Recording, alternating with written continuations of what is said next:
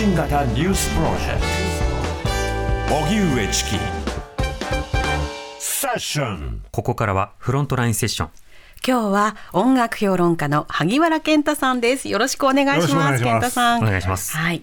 えー、健太さんには2023年上半期おすすめの楽曲ということで、えー先週ちょっとズルしちゃいましたねはい、曲を紹介していただきましたけれども、はいえー前回洋楽編だったんですね、うんうん。洋楽の中の上半期ということで、7月まで入ってますもんね。健太さんの上半期は。上半期はね、はい。まあ、後半が巻くんだよね。うん、そうそうそうそう、ね。そうそうそうそう、うん。すいまだってジョニー・ミッチェルのアルバムが出るんだったら それ感動しちゃいますよ。はい。ということで今日はね、邦楽編と題して健太さんに選曲いただきます。うんはい。音楽も上半期ねいろいろね面白いものが多かったんですけれども。ありましたね。あのね断然これがいいなと思ったのはセロですね。あ好き。セロのあれはもう5年ぶりぐらいになるね、あバンド名義としてはね、まあ、その間あのメンバーのソロとかもいろいろ出てはいたんですけどもね。はい。えーバンド名義としては5年ぶりになる EO というね、うん。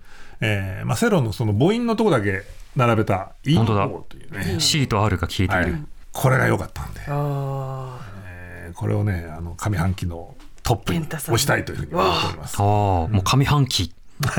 強いですね。はい、その選曲理由なども含めていかがですか？そうですね、だからまあ、いろいろその、まあ、やっぱりセロっていうものの魅力っていうこと以外にもね、あのほら、最近音と、音の作り方として、うんあのまあ、ヒップホップ以降っていうのは、割とそのサンプリングでベーシックトラック作っちゃうことが多いんで、はい。あのワンコードでずーっと展開するような曲って多いじゃないですか。はい、はい。コードチェンジっていうものが、あのかつてあったあの美しいコードチェンジみたいなものがあんまりこう振り返られなくなっちゃってるところがあるんだけど、うんはい。セロとかっていうのは今度は逆にそれと違う形で今度ね、コードチェンジに命かけてるっていうか、うん。それでも昔のような形ではないんですよ。あの、コードが、コード進行っていうのは、こう、例えばルートの和音があって、その手話音みたいなのがあって、はい。そこから4度上とか、今度5度上とか、そういうのがこう2度のマイナーとかね、なんかそういうのを組み合わせて、一つのキーの下でこう動いていくことが多いんだけど、セロの場合は一つのコードがあって、その次のコードが出て出てきたときに、従来の関係性とちょっと違う感じなんだよね。うん。で次のコードが今度また違う関係性を持ったコードを呼んできてってね、はいそのなんかねルートに帰属しない感じうん。うん。あのーなんかどっかにこう必ず根を張るんじゃなくて、んずーっと漂っていく感じで和音がこう流れていくんですようん。うん。そういう曲作り音作りさせたらセロってすごいじゃないですか。うん。でこれがねなんかあの今回まあ久々に出たアルバムってこともあるんだけどやっぱこはい。の人たちのねそのセンスって、独特ですよね。あまあ、もちろんだ例えばなんだろうあの富田ラボさんとかね、はい。ああいう方にも同じようなニュアンスがあるし、だ。からキリンジなんかもそういうものを持ってるんだけど、うんやっぱりセロはさらに独特な感じがあって、うん。この辺にねちょっと着目してですね今年の上半期は。でまあそのコードの復権っていうことも含めてね、はい。うん、ちょっとこれはあの注目した一枚かなと思いまして。なるほど。うん。曲これはねあの先行シングルとしてで、はい。前の年に出てた曲なんですけれどもまたアルバム用にミックスされているというねアルバムバージョンということになっています、はい。ゼロで聴いてください。ネメシス発信型ニュースプロジェクト。TBS ラディオ905-954荻上チキ。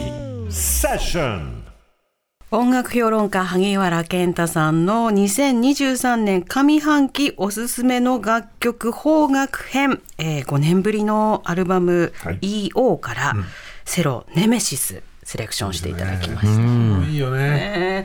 ーもうとにかく、あの聴覚が気持ちいいことをこれでもか これでもかってセロは攻めてくるから、ただ、本当だったらもうちょっとこっち行ったったらもうもう完全に本当に美味しいんじゃないのってとこは避けるんだよね。この加減が微妙、絶妙で。そうそう。ねあとだからそのバンドっていうものをなんか3人、まあメンバー3人なんだけど、はい。なんかなんだろうなこう積んでいく感じじゃないんだよね。そのあわかるこう何かをね、わかるそれぞれの持ち味を積んでいくんじゃなくて。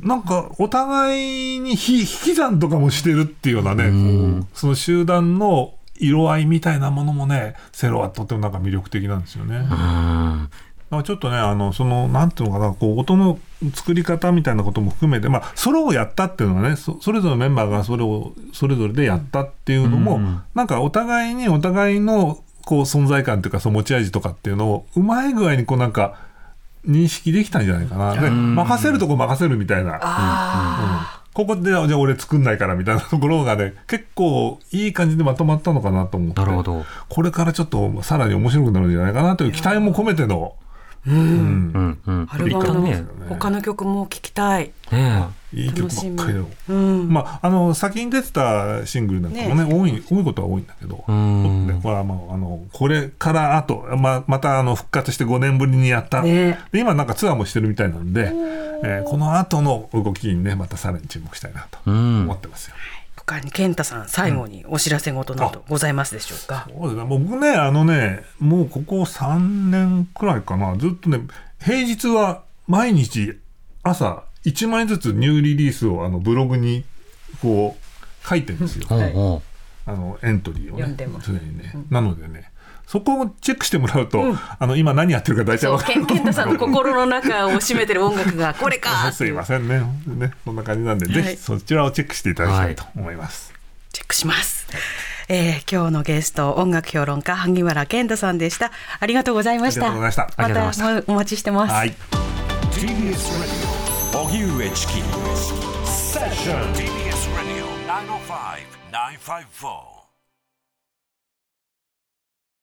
TBS ワシントン支局の樫本照之と涌井文明です。ポッドキャスト番組「週刊アメリカ大統領選2024」では大統領選の最新の情勢やニュースを深掘り。